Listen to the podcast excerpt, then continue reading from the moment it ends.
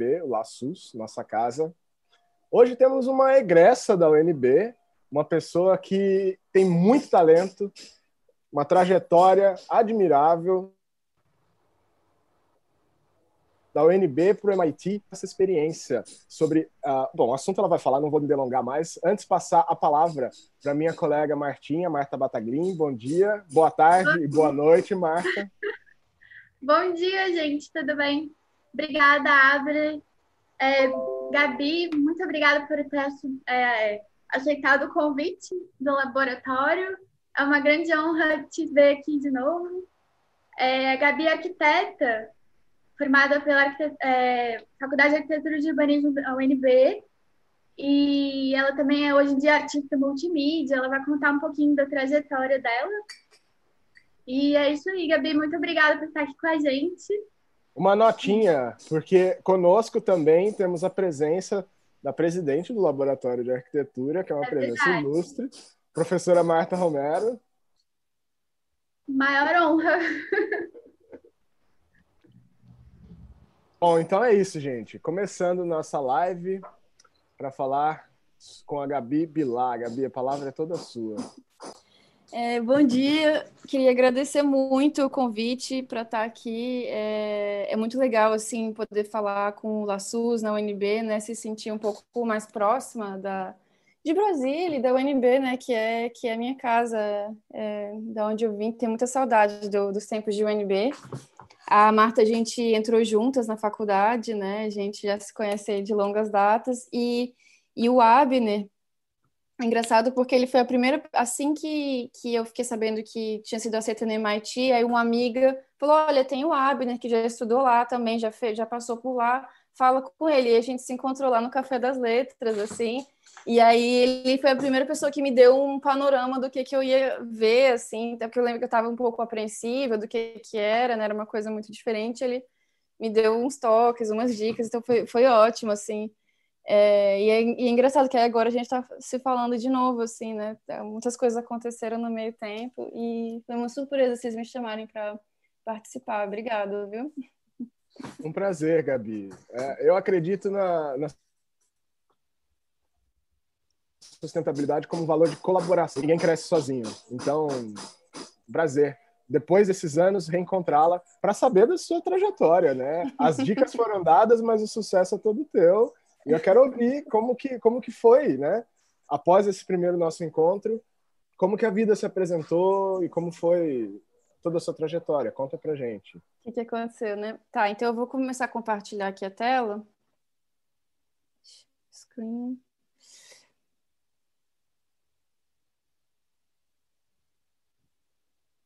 Opa. Peraí, que eu acho que foi para a tela errada. Ao compartilhar a tela, lembrando, Gabi, que se você puder contar os elementos gráficos que estiverem na tela, porque essa live ela vai depois ser disponibilizada no formato de podcast no ah, tá. Spotify. Tá. Então, para quem estiver dirigindo e não conseguir ver as imagens, saber a contação de histórias acontecer e ela a pessoa visualizar, né?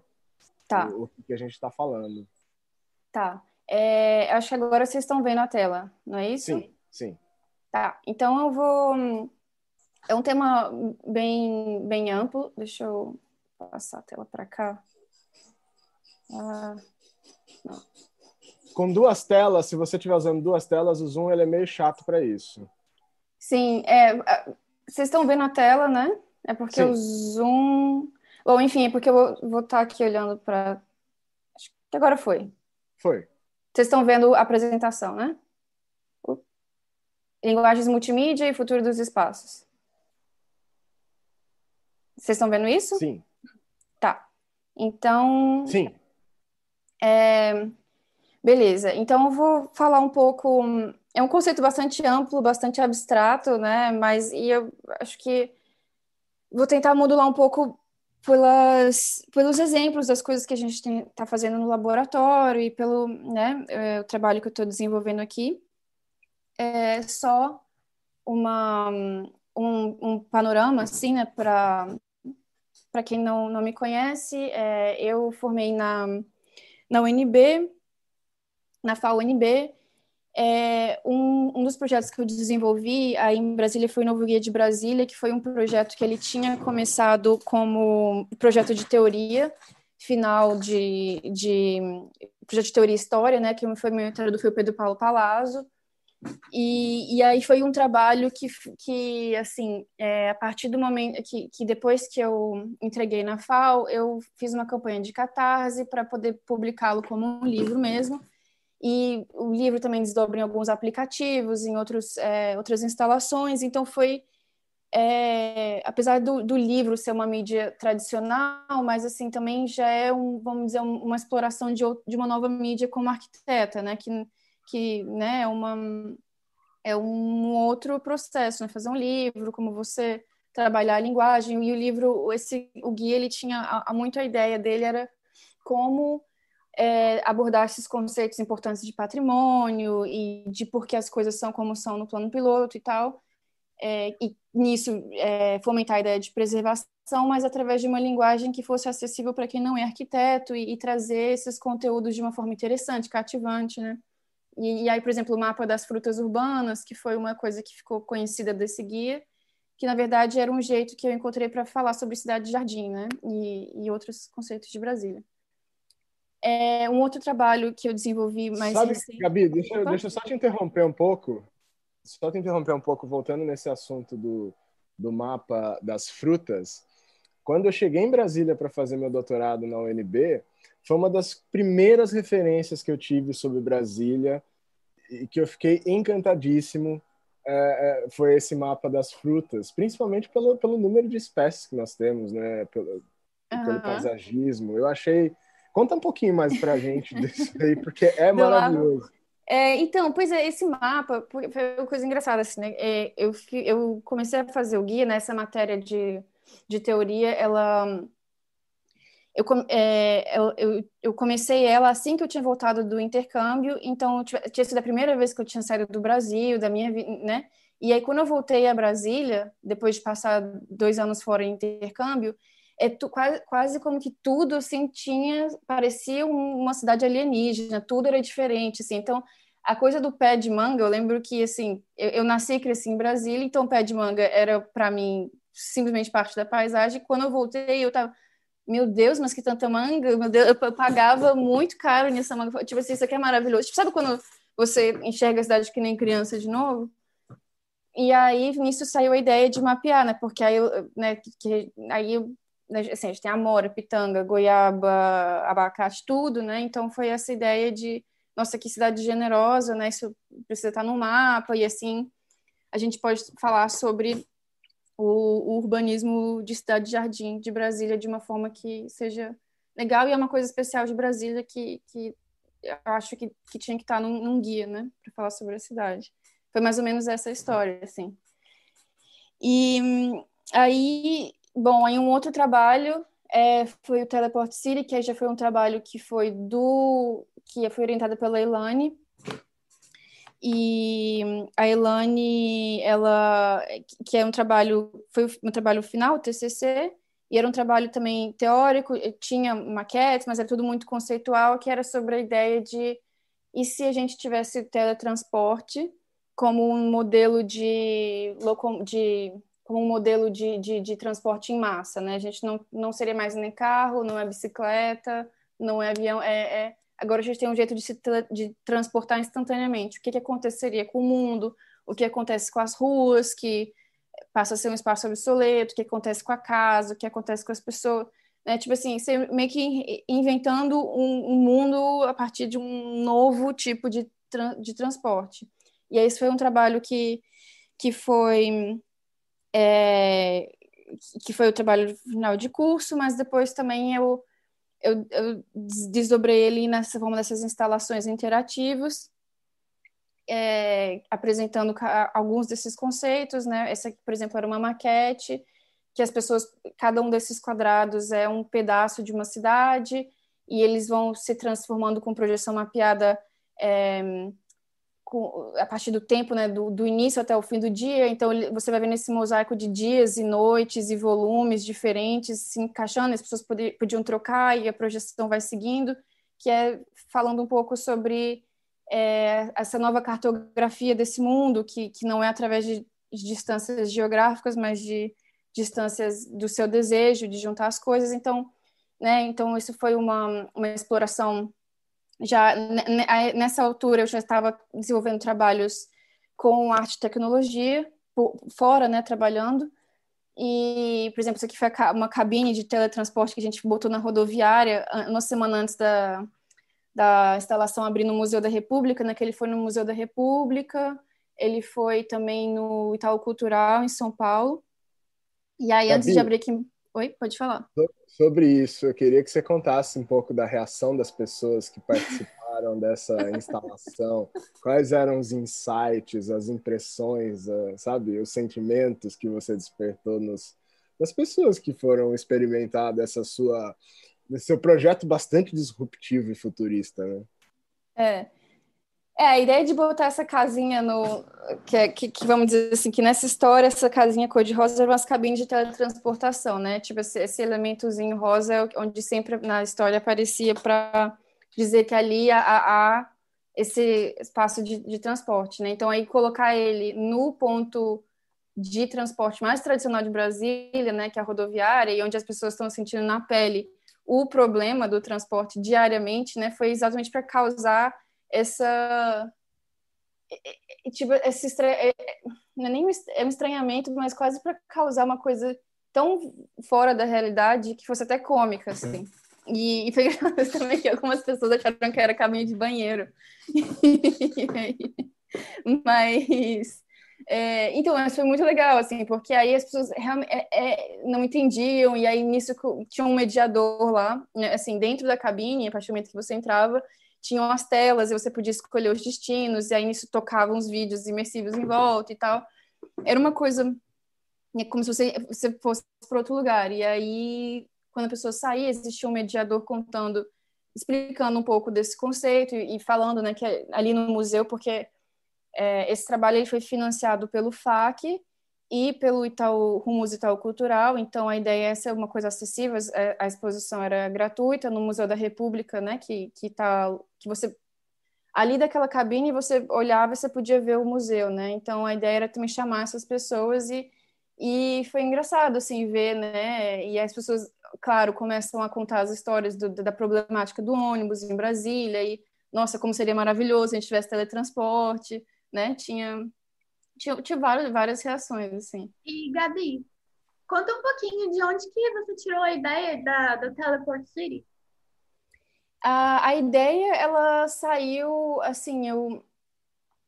Foi quando comecei a estudar urbanismo aí na FAO, né, com a Pescatore e a um, Gabi Tenório, que foi aquele momento, assim, quando você tem contato com a ideia de, nossa, realmente cada mínima decisão urbana, tipo assim, se essa rua for um metro mais larga ou mais ou mais estreita, isso altera a cidade como um todo, altera a sua percepção, altera como quão rápido você vai andar, que vai alterar quantas lojas, vai... que assim, tudo é uma coisa em cadeia. E essa noção, né, me, me, me bateu assim muito forte e aí eu eu tem, comecei a a pensar assim, ah, então se a gente, vamos supor que a gente resolvesse o problema do transporte, né? Se a gente tivesse um jeito que todo mundo pudesse se transportar para onde quisesse rápido, isso não fosse um problema, o que que acontece, né? Foi daí, mas foi a partir da, da, da dessas aulas de urbanismo. Primeira e a forma, a forma da cidade deve ser algo completamente diferente se a gente não precisasse de ruas para se deslocar, principalmente com veículos grandes, como carro, ônibus, caminhão. Ah, eu concordo. E eu acho que há muito, muita ênfase na mobilidade urbana, mobilidade urbana, mas e o pedestre, né? E é sempre uma máquina associada. E aí eu, eu, eu me pergunto também, então, como seria a forma da cidade se a gente fosse a prioridade, sabe? A percepção humana e não a mobilidade de uma máquina. Uhum. Então, eu acho muito legal essa, esse trabalho da Gabi, porque levanta todos os tipos de questão, né? De, de não Sim. só de mobilidade, mas de, de, tipo assim, percepção humana mesmo, né? E o tempo e a, a distância, e é, é muito legal que ela combinou tudo isso num trabalho. Urbanismo e humanismo, né? E tecnologia, muito tecnologia. É, é muito, é muito legal essa sua percepção, Marta. Eu nunca tinha nem assim parado. Pra... É, é legal ouvir você colocar com essas palavras, assim, porque de fato é isso. A... Apesar de você ter um, esse device que transporta as pessoas, mas o, o, que importa não é a máquina, porque ela é só um ponto, tipo, quase como um furo. Você entra aqui e sai em outro lugar. Tipo, a máquina, ela não se move, né? São as pessoas. Então, é, e é legal, assim, porque quando isso estava exposto no, nos museus, né, eu, ia lá e ficava ouvindo, e é legal, assim, eu, né, ouvir os comentários das pessoas, e tem todo tipo de, de comentário. E depois eu lembro que várias pessoas vinham, às vezes, mandar e-mail, mandar mensagem no Instagram, perguntando coisas, assim. Teve um menino que ele era bem novinho, assim, estudante, e aí ele veio perguntar assim, ah, mas vai ter bilhete público para estudantes? Tipo, quase como se eu fosse, assim, essa essa sumidade desse mundo que sabe eu achei muito engraçado. E, e assim aí é, é, legal ver, ver, é muito legal ver a reação das pessoas e ver que, que elas estão pegando aquele conceito e, e desenvolvendo e criando outras questões né que é, é o ponto mesmo desse trabalho assim né levantar questões enfim, bom, esse aí foi o teleporte, é, e aqui são algumas outras coisas que também eu estava trabalhando em Brasília de instalações interativas, né? Isso foi para aquele festival de curtas, o Curta Brasília, que durante algumas edições eu fiquei responsável por fazer essa sala de cinema VR que acontecia fora, e aqui outras instalações também para o Ministério da Ciência e Tecnologia, com comunicação científica, enfim, outras coisas que já, né, foi, foi uma área que foi me interessando muito, assim, essa possibilidade de você criar é, espaços temporários, né, para evento, para exibições e que por conta das telas e da projeção você tem é, tipo essa camada meio mágica assim interativa com as pessoas. E bom, e aí chegou um momento assim que, que eu achei que, que seria importante é, me desenvolver mais academicamente, porque até então era tudo muito empírico, assim, foi tudo muito faz, fazendo, fazendo e meio que descobrindo no, no, fa no fazer assim. É, e aí eu achei que seria importante ter uma, uma, uma, base mais, mais ampla, né? Tanto técnico, técnica quanto também de conceitual, né? Do, de pensar, refletir um, um pouco sobre o que eu estava fazendo. E aí nisso eu apliquei. Ah, e, e assim, né? Isso foi uma coisa interessante porque quando a gente está descrevendo nossos projetos de arquitetura, a gente fala sempre do, do morador, o, o visitante, o usuário, mas e aí nesse nesse meio tempo quando eu tinha que detalhar os projetos dessas instalações, não sei o que era sempre assim, é o player, é o usuário, né? Então também como é como você chama a pessoa que, que interage com os trabalhos também é bem é, é, é é, é, enfim, é, é, interessante pensar como é que você chama essas pessoas, né? É o pedestre, é o visitante, é o morador, é o usuário, é o player, né? Enfim, é, aí eu apliquei para o Media Lab, né, para fazer um, um mestrado. É, esse, o, o Media Lab no MIT, ele está dentro desse guarda-chuva da Escola de Arquitetura e Planning, mas é como se fosse um departamento quase que meio à parte, assim. É, e aí a, a, graduação que a gente tem lá chama MAS, que é o Master, Master of Arts and Sciences, e aí você ganha, o seu diploma é Multimedia e Digital Languages, mas isso é um, é um conceito bastante amplo, assim, porque você, a partir do momento que você entra lá, né, esse é o prédio no, no campus do MIT, você passa, vamos dizer assim, metade do seu tempo é, é conduzindo pesquisa dentro de um grupo ao qual você está vinculado, que no meu caso é o grupo chamado City Science, né? Tipo, assim, tem a escola de arquitetura, dentro da escola de arquitetura tem o departamento do Media Lab, dentro do Media Lab tem diversos grupos. Né? Então você passa metade do seu tempo conduzindo pesquisa, a, a, sendo assistente de pesquisa nesses grupos, e metade você pega aulas. E essas aulas são mais diversas possíveis, assim, você é livre para escolher formatar o currículo do jeito que você quiser. Assim, nesse sentido, me lembra muito a UNB, o campus do. E esse formato do MIT que é você escolhe as aulas que você quer, no, no, é uma cadeia bastante aberta.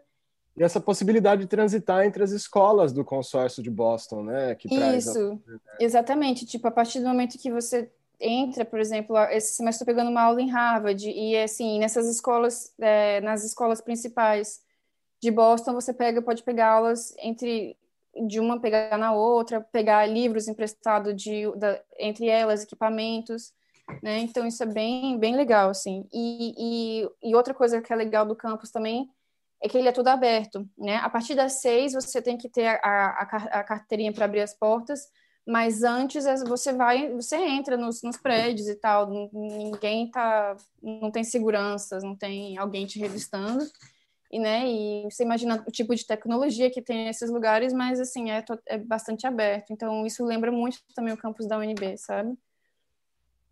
E, bom, esse é o Media Lab, é aqui um pouco do átrio, né, de dentro, então tem esse espaço, as, as janelas são de vidro para você poder ver um pouco do que está acontecendo, uma, uma, intenção de criar uma transparência e uma intercomunicação entre os grupos, né? Aí esses são, são cada um dos grupos tem esse glifo, né? É, e aí são diversas áreas, assim, né? Tem é, de tecnologia espacial até neurologia, muitas coisas, assim, uma, é muito abrangente, e dentro de cada grupo também profissionais de diversas áreas, né? É, esse é, aqui é a imagem de um pavilhão da seda da Neri Oxman, ela é desse grupo que chama Mediator Matter, e ela trabalha muito com programar o comportamento de, de insetos e, e pequenos animais para eles interagirem com a construção. Então, por exemplo, tem esse, esse projeto que ela está desenvolvendo agora, que até um dos, dos principais pesquisadores é o João, que ele é brasileiro, e aí eles construíram tipo essa essa um, estrutura que fica girando e aí tem o bicho da seda que vai girando junto. Então assim, o bicho da seda ele tende a andar sempre para cima. E aí essa essas rodas elas vão sempre girando de maneira que o bicho vai tentando andar para cima e vai construindo e aí eles fizeram um pavilhão todo construído baseado nessa interação entre o bicho da seda e esse mecanismo e aí você consegue criar uma construção com eles, né? Então a Nery ela tem muito isso, ela trabalha com bactéria, impressão de vidro, né? E ela tem esse, esse sonho das formas orgânicas assim. Um outro trabalho, um outro grupo é o ouvindo o som? Tá um pouquinho. Eu não sei se dá para ouvir o som, mas. Dá para ouvir é, bem. Dá. É, eu acho que tá, tá, tá, atrapalhando um pouco o som desse vídeo, mas assim, esse aqui é um vídeo. É um, é um trabalho do grupo do Hiroshi, chama Tangible Media, que é, como o nome diz, assim, eles procuram fazer é, mídias tangíveis. Então, por exemplo, esse é o esse display de de pixels físicos dele que você está de um lado e você transfere a sua presença para outro ambiente através desses pixels que estão lendo o seu corpo, o seu movimento, né? Então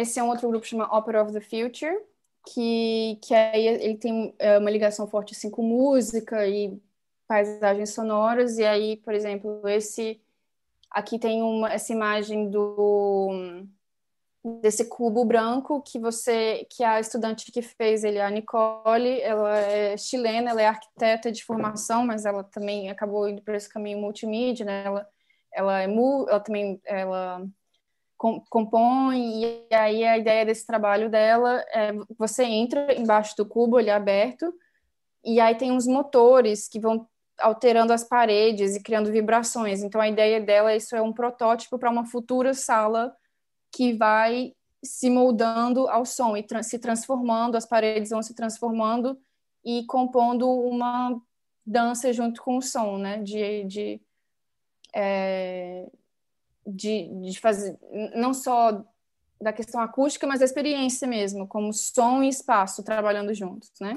Esse é o cubo. E bom, e aí falando um pouco mais especificamente do meu grupo, chama City Science, que é um grupo que é o mais focado assim na questão, nas questões urbanas e de arquitetura dentro do Media Lab.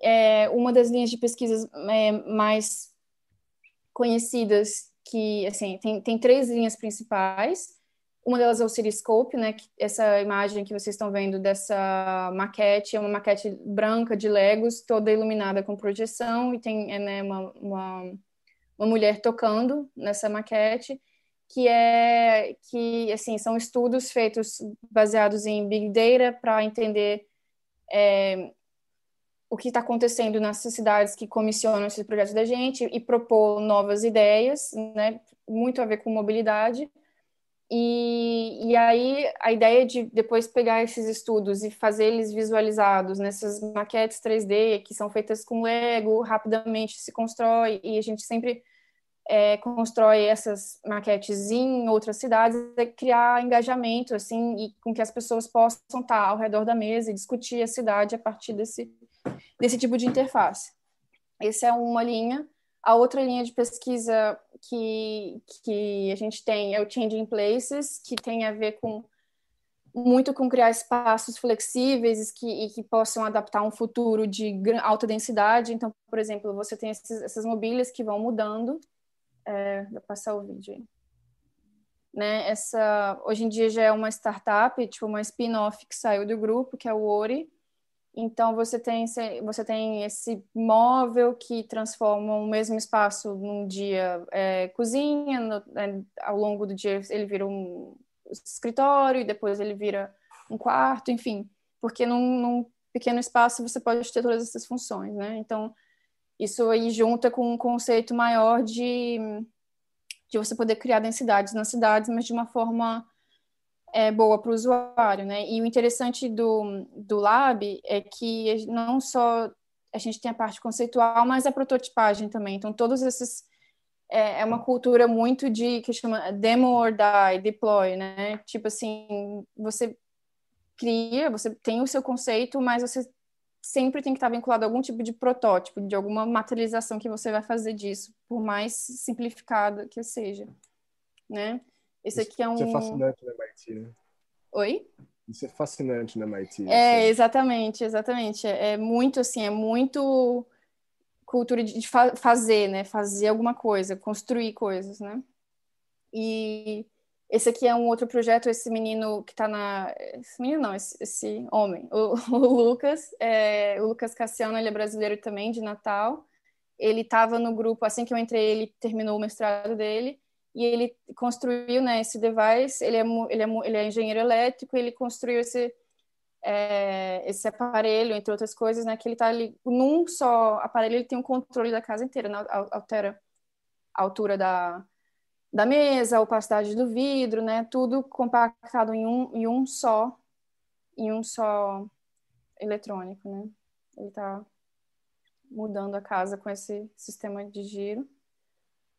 É, e a terceira linha é, de pesquisa, que é o que são chama Mobility on Demand, que são as bicicletas autônomas, né, que, que é, PV, que é o Persuasive Electrical Vehicle, que é um veículo leve, autônomo, né, diferente dos carros autônomos que já estão sendo propostos, essa é uma bicicleta que ela é compartilhada, tipo Blue Bikes, são da cidade, enquanto ninguém está usando, ela está fazendo delivery de mercadorias, então ela não tá, nunca está ociosa num estacionamento. E à medida que você chama, se alguém chamar ela com um aplicativo, ela vem até você e aí você passa a pedalar. Ela não, ela não, você não é passivo, né? Você está pedalando a sua bicicleta, mas ela passa a ser autônoma quando ela está andando sozinha, distribuindo mercadorias. É, e aí, bom, e aí tem a, a quarta linha, que é a linha mais recente e que é a linha onde eu estou desenvolvendo o meu mestrado, que é o The Power of Without, que é essa ideia sobre a substituição de antigos modelos de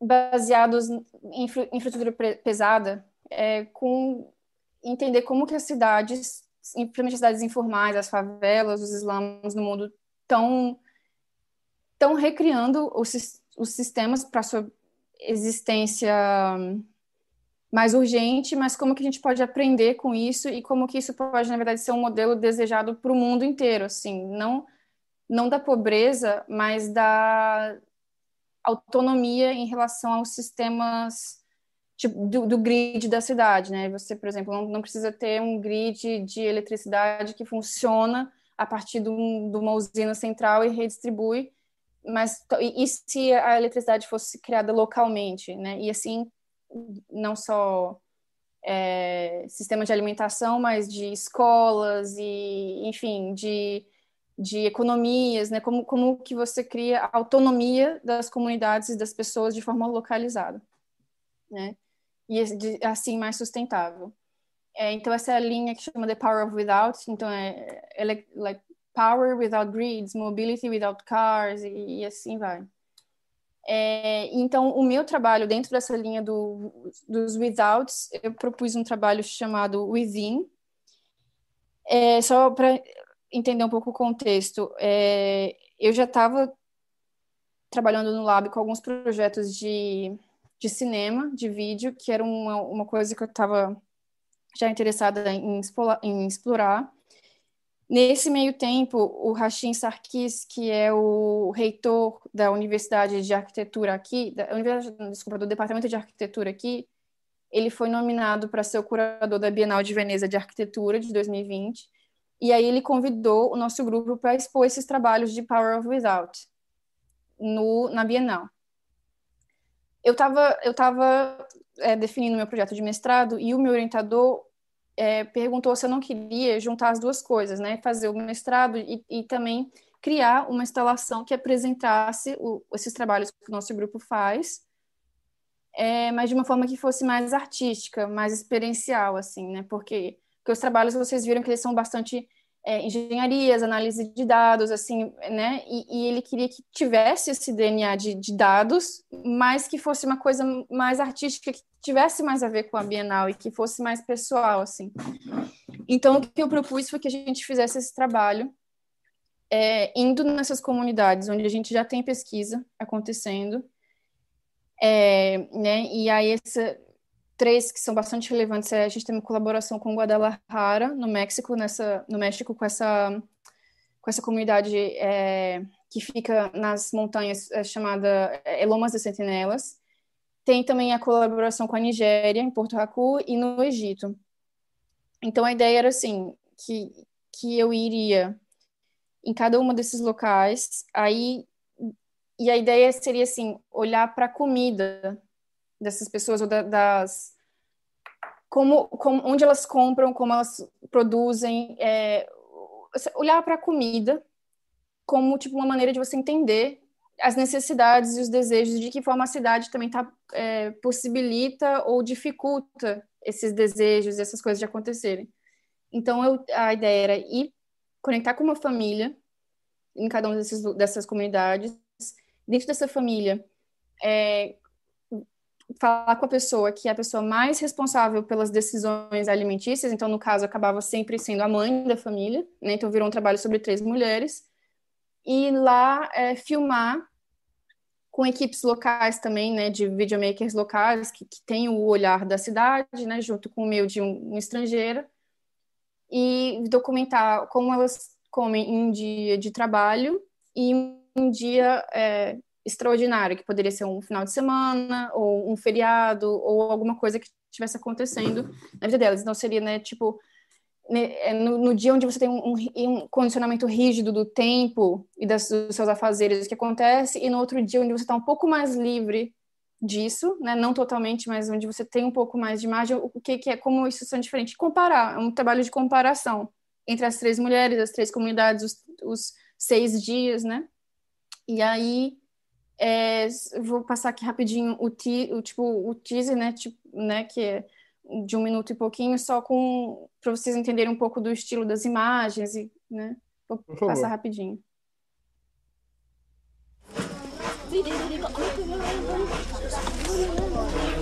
Tá, tá saindo o som?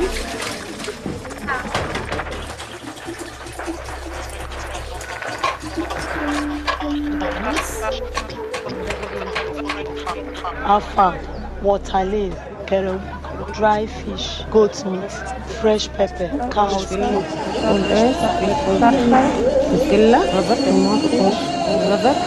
خضرة مطبوخة masa, carne,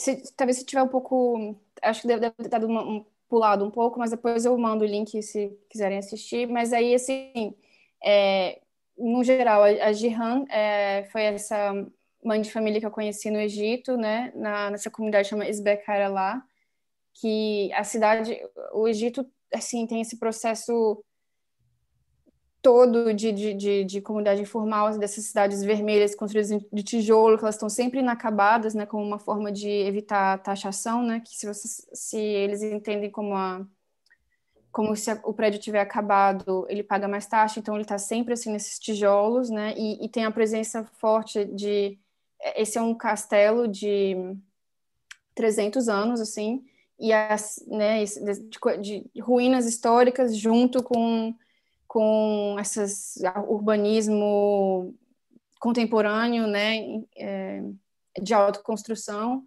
e, e, é uma coisa fascinante assim. E aí dentro e fora as casas são nessa né, austeridade, mas dentro tem as cores, né? A Gerran mora nessa casa rosa, toda encarpetada, assim, não tem um centímetro de chão que não tem um carpete.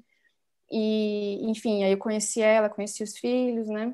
A Mamadi que é essa vendedora na Nigéria, ela vende nesse mercado que é, ele, você vê que, ele, que é um mercado longo, assim, ele está em cima dos trilhos do trem, o trem passa quatro vezes por dia, aí eles abrem as barracas, aí fecham de novo, né? Sempre é, em Porto Racura é, é, sempre um, as pessoas usam qualquer nicho de infraestrutura para meio que ter alguma infraestrutura e poder viver, né? que a, a economia deles é basicamente é totalmente informal, assim, né? Você tem é uma cidade que teoricamente é muito rica por causa do, do óleo, do, do petróleo, mas fica concentrado numa pequeniníssima população que, que trabalha na refinaria, né, que são estrangeiros e moram num condomínio fechado.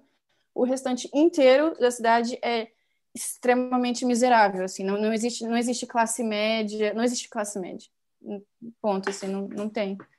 E aí, é, então, assim, é, Mamadi, ela trabalha embaixo do viaduto, né? É, ela, ela tem uma vendinha, ela é um tipo um banco informal, assim, de consórcio nessa vendinha e ela vende poções. E, né, então, e aí uma coisa que foi muito louca, porque assim, um pouquinho antes de eu ir, é, o marido dela morreu, e só que na Nigéria, tipo, eles não enterram imediatamente, eles têm que juntar dinheiro para poder fazer um funeral, que é tipo uma festa enorme para a vila inteira. Ele tá, aí eles alugam ônibus que vai todo mundo para essa vila onde a pessoa nasceu, e aí é uma festa de cinco dias, tipo, é uma coisa muito né? E aí, e aí o corpo fica no mortuário durante dia, durante meses, até anos, até a família juntar dinheiro. Então, tipo assim, é, a gente acordou de contribuir para o funeral e aí a gente foi lá documentar com ela, né? Então foi também uma coisa é, que eu nunca tinha visto na minha vida nada parecido. Assim, isso aqui é uma, uma imagem da, da cabra do primeiro dia, né? Que eles matam uma cabra no primeiro dia para distribuir entre os vizinhos e no último dia para fechar as cerimônias, né? E, enfim, e é isso, vocês vão vendo, é, tem, tem tanta coisa, né, que a comida vai falando e essas viagens, né, como é que enfim, como é que as pessoas vão ocupando a cidade, até às vezes o país inteiro, por conta de rituais a ver com a, que tem a ver com a comida, né? E, e aí, por fim, a Eva, que é que é essa líder comunitária de Lomas, de Sentinela no México, né? Essa é, em muitos aspectos me, lembra, me lembrava muito assim Brasília também, que é, é, ou as satélites de Brasília que são mais espaçadas assim, e aí cada as pessoas elas têm essa noção de que são donas do próprio condomínio, da, da casa, apesar de ser legal, mas eles têm um sentimento de investimento naquele lote, então eles também estão sempre construindo, deixando as varilhas, enfim. É, eu vou apressar um pouquinho para a gente ter tempo para conversar, mas é, essa é a comunidade. Aí eu fui lá durante o Natal, né? E aí isso aqui é um, é um menino é, na pinhata, então aí eu documentei o Natal da Eva. Né? Isso aqui é uma foto da gente lá, é, da equipe, né? Também foi um trabalho que é, todos esses trabalhos de cinema tem sempre muita gente envolvida, né? É, então teve os filmmakers locais que, que eu fui encontrando que também são histórias a par, né? Que tem todo um foi, foi, foi muito muito legal assim. E aí, por fim, é, eu vou passar aqui só um teaser, que é da instalação de documentário imersivo, que é a, vamos dizer assim, a apresentação desse trabalho, desse estudo aqui, mas que não é, vamos dizer assim, não é o fechamento dele, né? Tem outros desdobramentos que vão acontecer a partir de agora, mas isso é um pouco da instalação em si. Eu, eu vou passar aqui rapidamente o, o documentário, o, o, teaser da instalação que a gente estava tá fazendo.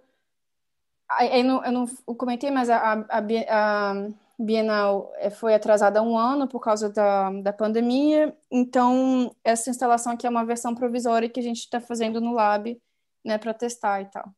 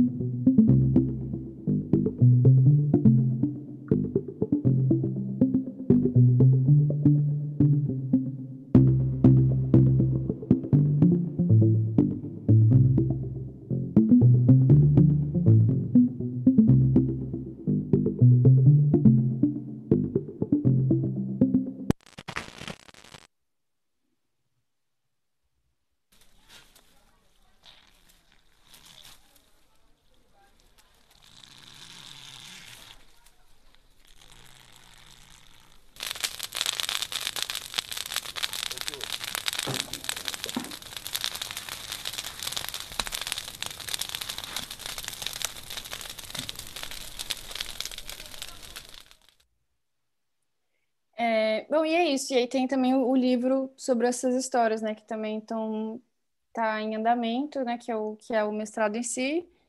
E, e é isso, assim, eu vou para a apresentação por aqui para a gente conversar um pouco. E, e é isso. Gabi, muito obrigada, adorei. Eu tenho uma pergunta. Como é que. É, quais são as suas reflexões, assim, da pandemia, do Covid, que acabou acontecendo bem na hora do teu mestrado? E qual a reflexão no teu trabalho, sabe? Divide com a gente um pensamento, assim, o que que isso te fez refletir? Eu ficaria o dia inteiro vendo as apresentações. Eu achei tão impressionante, tão incrível. Uma reflexão do Covid é difícil assim falar porque é como se a gente estivesse no, no olho do furacão e não deu tempo ainda de, de pensar no que, que, tá, no que, que aconteceu. Eu sei que assim, eu fico muito grata de ter tido essa iniciativa de ter ido para esses países logo, porque assim que eu voltei, as fronteiras fecharam. Então, se tivesse esperado um pouquinho mais, eu poderia ter ficado presa em algum lugar, ou não, não teria nem ido, sabe? Poderia. Todo tipo de coisa poderia ter acontecido. Então, foi, foi uma sorte grande, né? Foi um timing perfeito. É, e eu acho que, assim, é, tem, tem esse atraso todo que aconteceu, né? Sei lá, teve a expectativa de que, que isso seria apresentado num lugar e mudou, né? Acho que todo, todo mundo, em, de alguma forma, teve alguma expectativa meio que furada por conta do, do Covid, mas eu acho que também é um momento, assim, muito único, né? Que, bom, acho que a gente tem o privilégio de ter uma casa, de estar tá podendo, de não ter a nossa segurança de alimentação está garantida, né? A gente não sabe que não vai passar fome, que não vai ficar no meio da rua, então é um privilégio também poder estar aqui e refletindo sobre si, né? E, mas, mas eu não sei ainda se eu, se eu sei o que está acontecendo. É, mas não, eu tô tentando, tipo assim, é, sei lá, vamos aproveitar. Tá, tá esquisito, tá, tá bizarro, mas eu acho que, que não vai acontecer de novo tão cedo. Então, pelo menos, assim, abrace o momento, né? Uhum. Tá, assim. E sirva de exemplo também, né, do, do que está por vir. Uhum. Gabi, eu tenho uma pergunta com relação a, a esses recursos imersivos, né? Você tem já bastante experiência com isso, trabalho com, a, com as questões sensoriais, com a imaginação,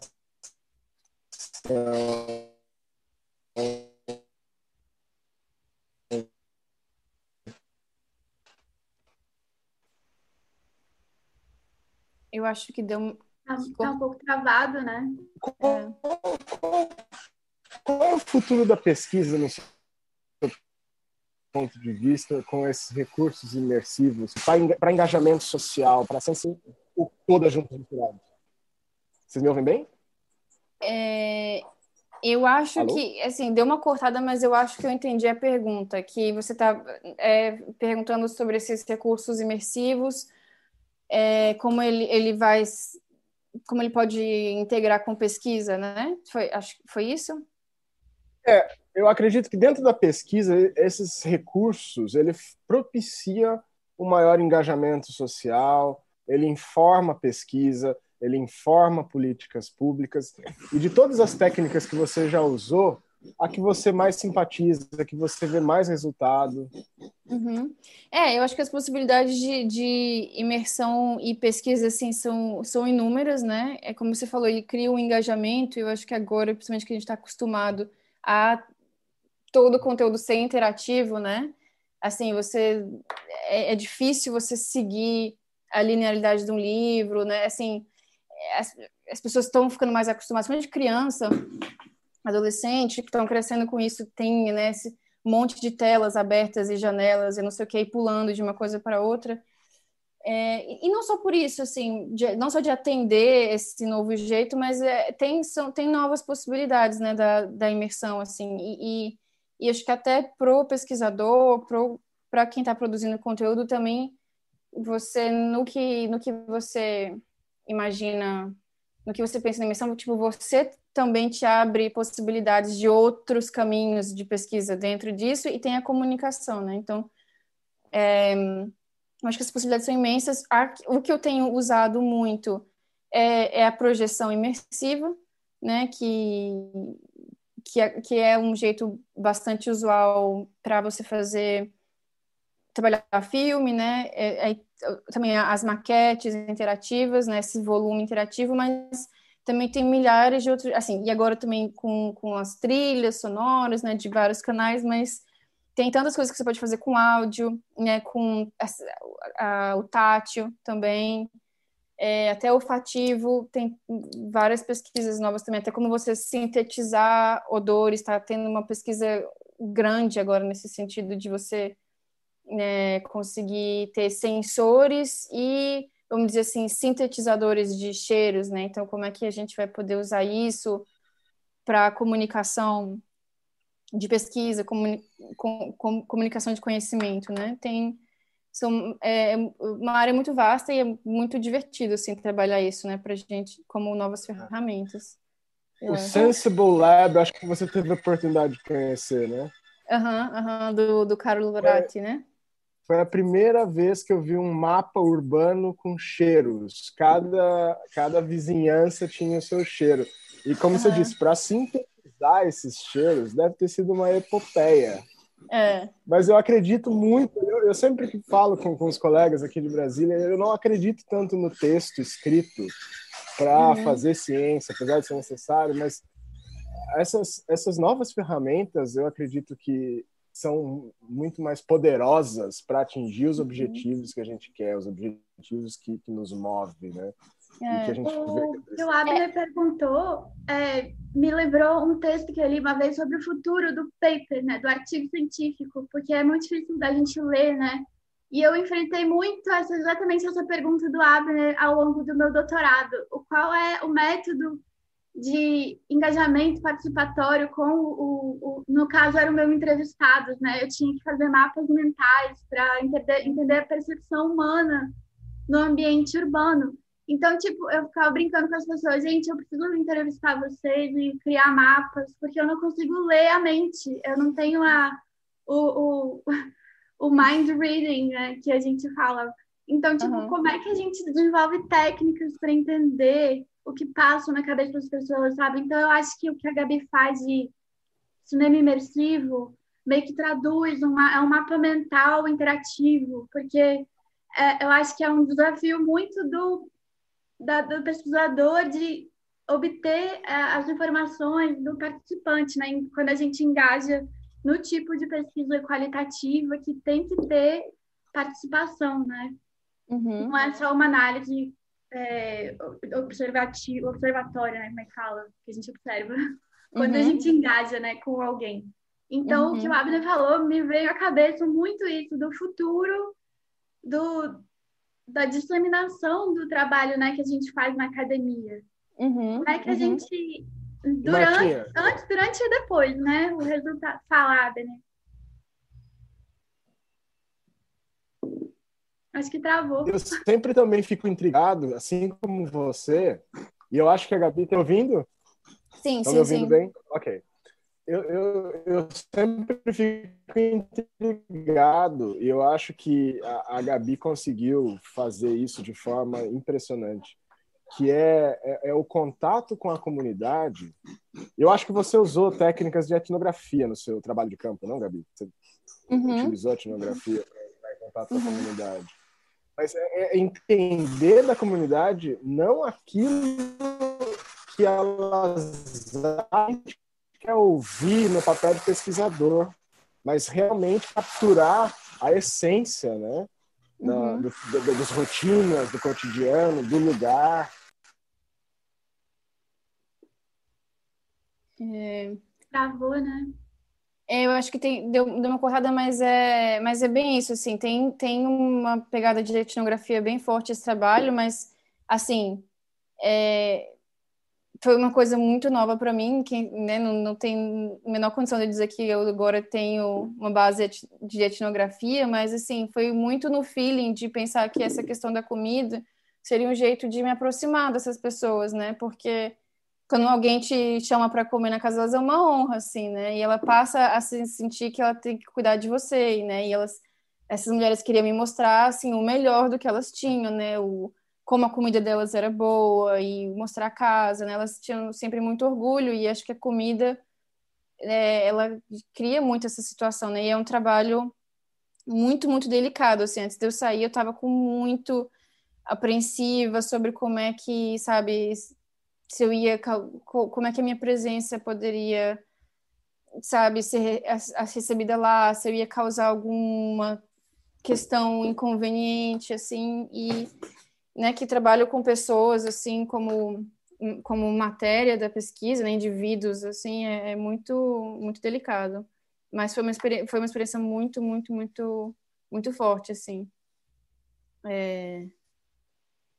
E, e, é engraçado, assim, é, como arquiteto a gente quer fazer de tudo, né? Tipo assim, quer ser etnógrafo, quer ser...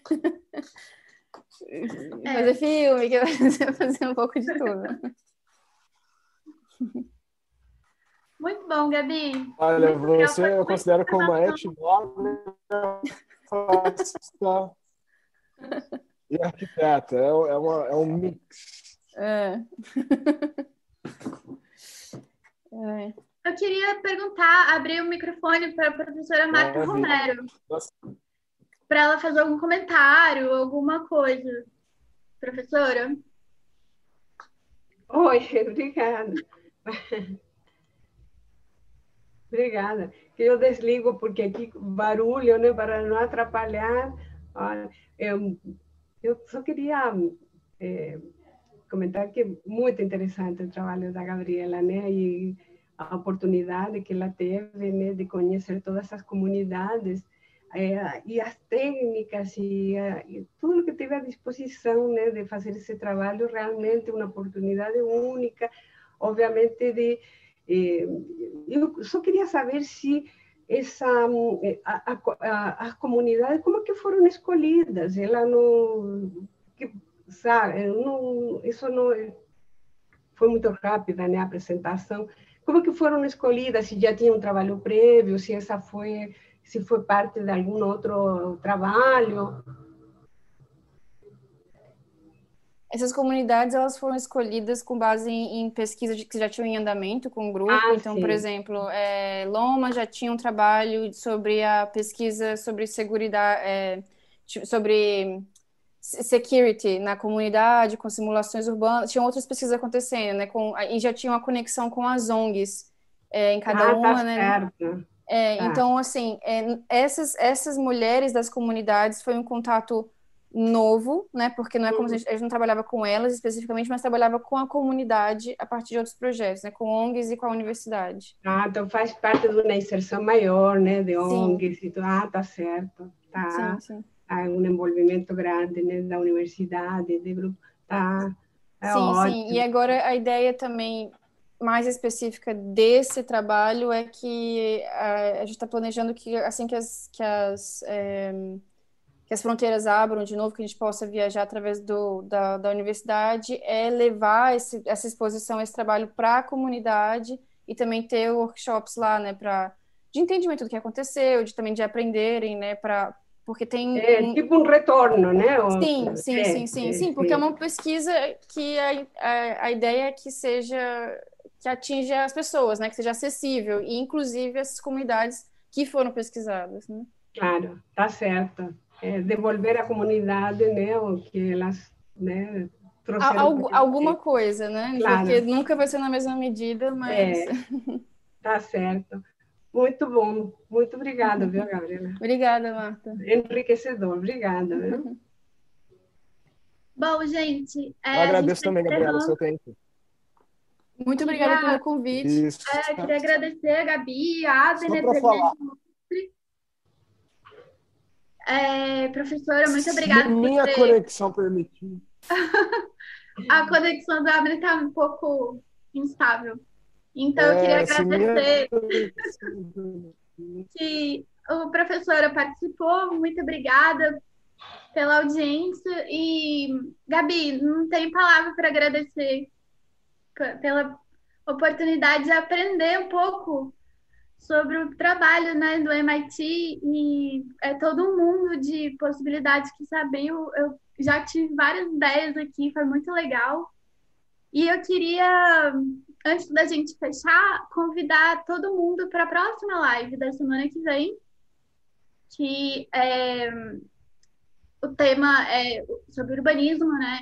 A gente vai entrevistar o Chico Santana, jornalista e documentarista, e eu vou mediar, agora eu, tô, eu acabei de ver que eu vou mediar com o professor Caio, que também é professor do Reabilita e é do grupo do laboratório da UNB de sustentabilidade.